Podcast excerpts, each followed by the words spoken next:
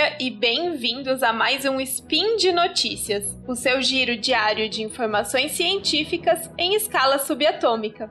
Hoje é dia 24 Caosian do calendário Decatrian ou dia 4 de outubro do calendário gregoriano. Eu sou a Bia Poker e o Spin de hoje é sobre insetos. Mas Bia, o episódio não é sobre alimentos? Você pode estar pensando. E sim, o episódio é sobre alimentos, especificamente sobre os insetos na alimentação humana. Speed Notícias.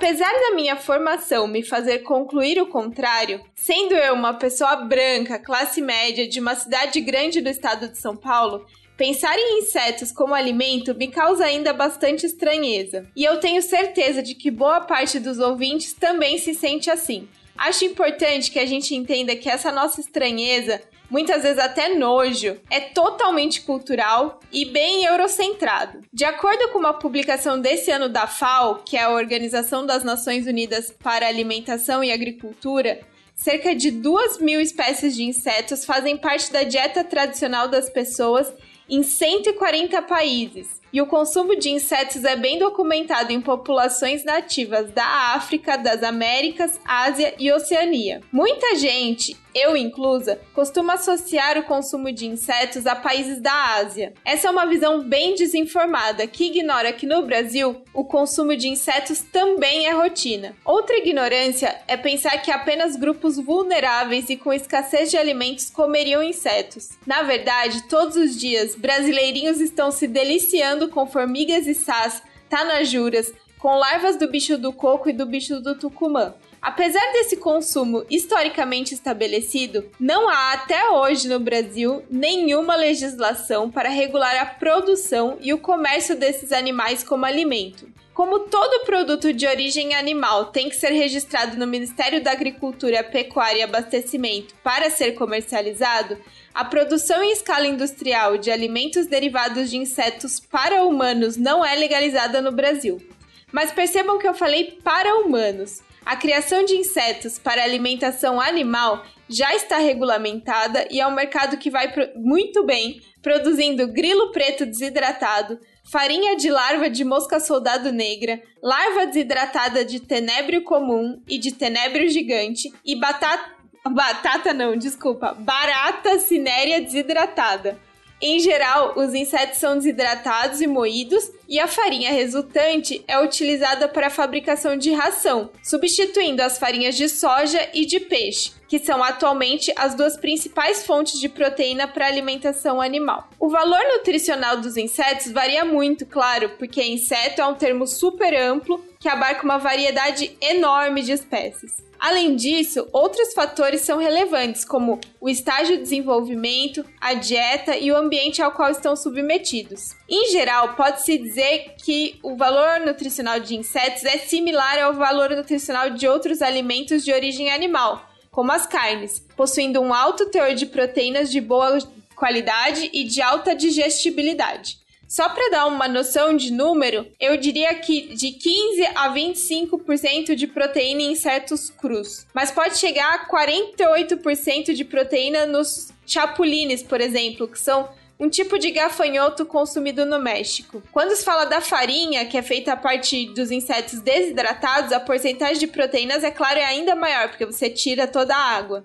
Além disso, são ricos em fibras e ácidos graxos e uma boa fonte de minerais como ferro, zinco, magnésio, manganês, fósforo e selênio. Mas não é só por causa do seu excelente valor nutricional e nem pelo seu papel histórico em dietas tradicionais que o emprego dos insetos na alimentação humana vem sendo cada vez mais pesquisado e discutido inclusive pela FAO. O mais importante diferencial dos insetos para alimentação humana está relacionado à questão ambiental e à crise climática, principalmente pensando que a população humana não para de aumentar. Quando comparada à criação de animais para consumo, vamos dizer assim, mais comuns, a criação em larga escala de insetos é muito mais eficiente no uso do espaço, o que poderia reduzir as pressões por desmatamento de áreas florestadas para virar pasto ou ainda favorecer pequenos produtores que estejam mais próximos aos grandes centros consumidores. Para produzir 1 kg de proteína proveniente de inseto, pode-se utilizar de 2 a 10 vezes menos terreno do que para produzir 1 kg de proteína proveniente de bovinos ou de suínos. A redução da emissão de gases de efeito estufa também é muito relevante. A criação de porcos gera de 10 a 100 vezes mais gases de efeito estufa por quilograma do que a criação de larvas de tenébrio. Outra vantagem está no menor consumo de água e maior resistência aos períodos de seca. Por todos esses motivos, os insetos são alimentos interessantíssimos para diversificar e enriquecer dietas e podem ajudar muito a aumentar a segurança alimentar de populações ameaçadas pela escassez alimentar, principalmente nesse mundo cada vez mais afetado por mudança climática e aquecimento global. Se depois desse episódio você que consome outros produtos de origem animal ainda pensar que comer insetos é um absurdo, eu tenho uma má notícia para você. Você provavelmente já come muita coisa vermelha ou cor-de-rosa graças ao corante carmim de cochonilha que é obtido a partir da, isso mesmo, da colchonilha, um inseto cujas fêmeas são desidratadas e moídas para serem usadas como corante na indústria de alimentos e de cosmético. Apesar de não haver criação de colchonilhas no Brasil para esse fim, o comércio e uso do corante derivado delas é sim autorizado pelo Ministério da Agricultura.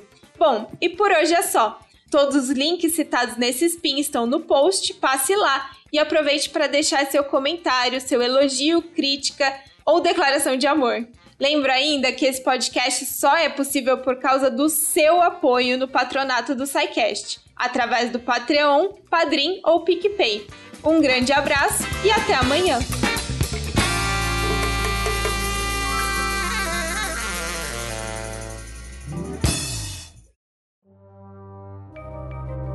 Este programa foi produzido por Mentes Deviantes. deviante.com.br.